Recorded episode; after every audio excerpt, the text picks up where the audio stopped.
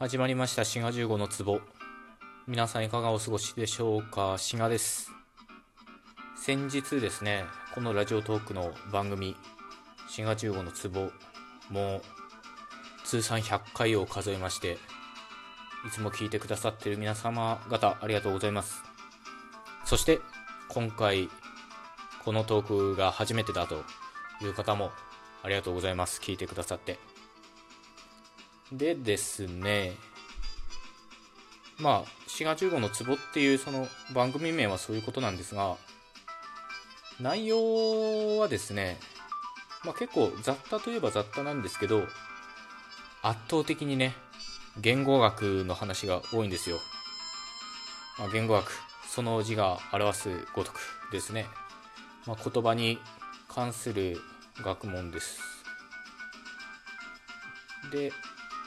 振り返ってみたらまあ日本語の話が多いと思うんですけどね。数えたわけじゃないですけど、まあ、やっぱりそんなね突拍子もない言語の話とかしても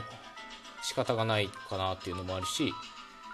まあ日本語とかね英語とか誰でも触れたことがあるような言葉の話の方がまあ、皆さん実感を持って聞いていただけるかなっていうことでそういうことにしてるんですよ。ただね、まあ、時々、まあ、他のトークでもね自虐的に言ったりしてるんですけど、まあ、皆さんこれ聞いてくださってる方はほとんど日本語母語話者だと思うんですよ。でね日本語母語話者にね日本語の話したってどうしようもねえじゃねえかっていうことなんですよね。これもね繰り返し言ってるんですけど母語話者っていうのは天才なんですよ。母語話者が話してることがもう全てっていうかある意味で。だからもう何の意識もしないで文法なんか学ぶ必要もなく正しい形っていうのが出てくるのでまあまさに釈迦に説法っていう感じですよ。ねえ。だからまあ言葉を喋るっていうのはまあ、人間の能力の一つではありますけど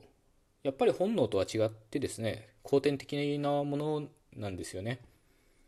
ただもうそういう意識はほぼなくなってますよね日常生活においてね。息をするのと同じくらい言葉をしゃべるっていうことは我々の生活にとって当たり前のことであるしだからこそねそういうことを意識しません。だったら僕がこのラジオトークで言語学の話を証拠りもなく繰り返し繰り返ししてるのは何の意味があるんだ？と考えた時にですね、まあ、一つはですね、まあ、僕は自信を持って話せるからっていうのはあるんですよ。自信を持ってっていうかその責任を持ってね話せるのであこれは何もですねあの正しいことを言ってるとか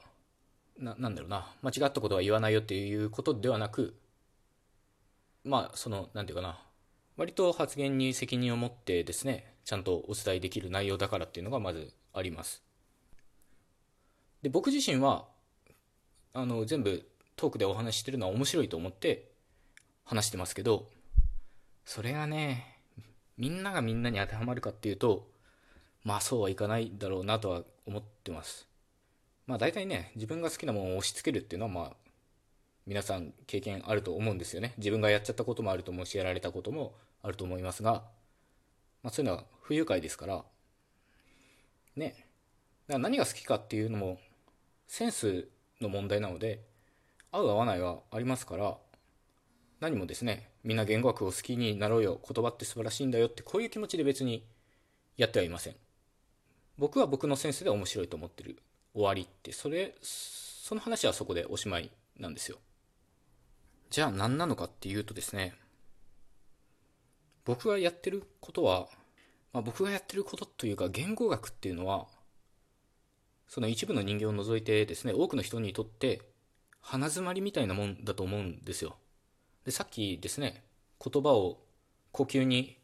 なぞらえましたけど、こういうことありますよね。その風邪ひいたりして、鼻詰まったりすると、今まで鼻で呼吸してたんだなって。ああなんて楽な呼吸をしてたんだろうとかね、まあ、バンプの歌でそういうのありますよね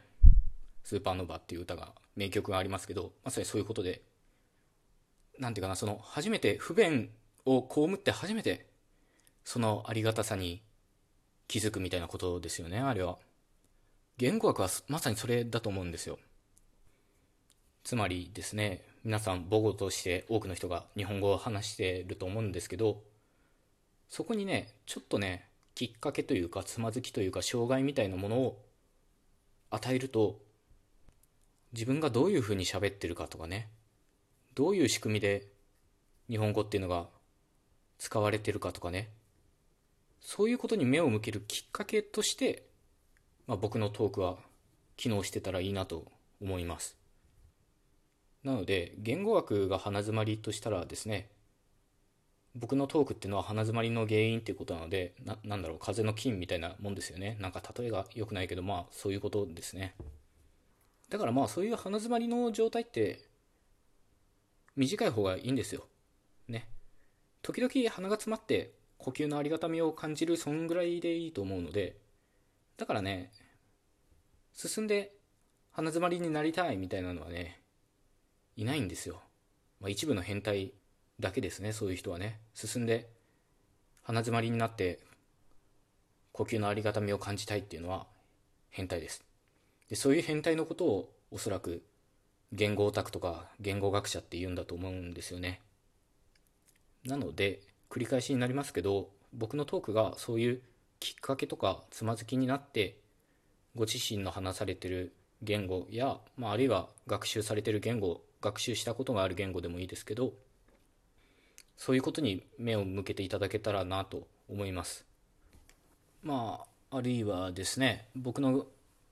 トークがきっかけとなって別にそれが言語学でなくても言語でなくてもいいので何か別のことでもいいのでね少しでも視野を広げるきっかけになればなぁと思います。まあ学問って往々にしてそういう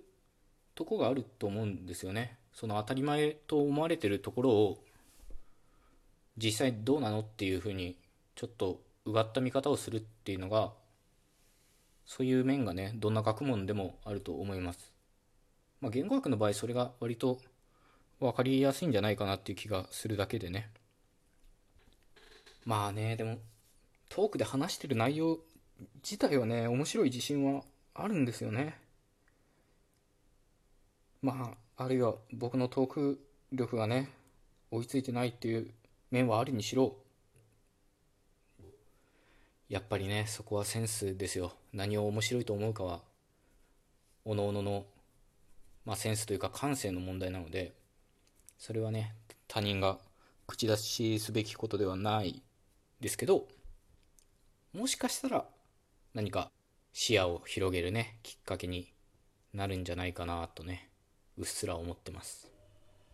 まあまだまだねその言葉というか言語にまつわる話は有り余ってますから100回超えましたけどどんどん配信していきたいと考えているので引き続きご視聴ご視聴じゃねえのかご聴取お願いいたします。それと番組クリップの方もよろしかったらお願いします。そういうわけでまたお会いしましょう。ごきげんよう。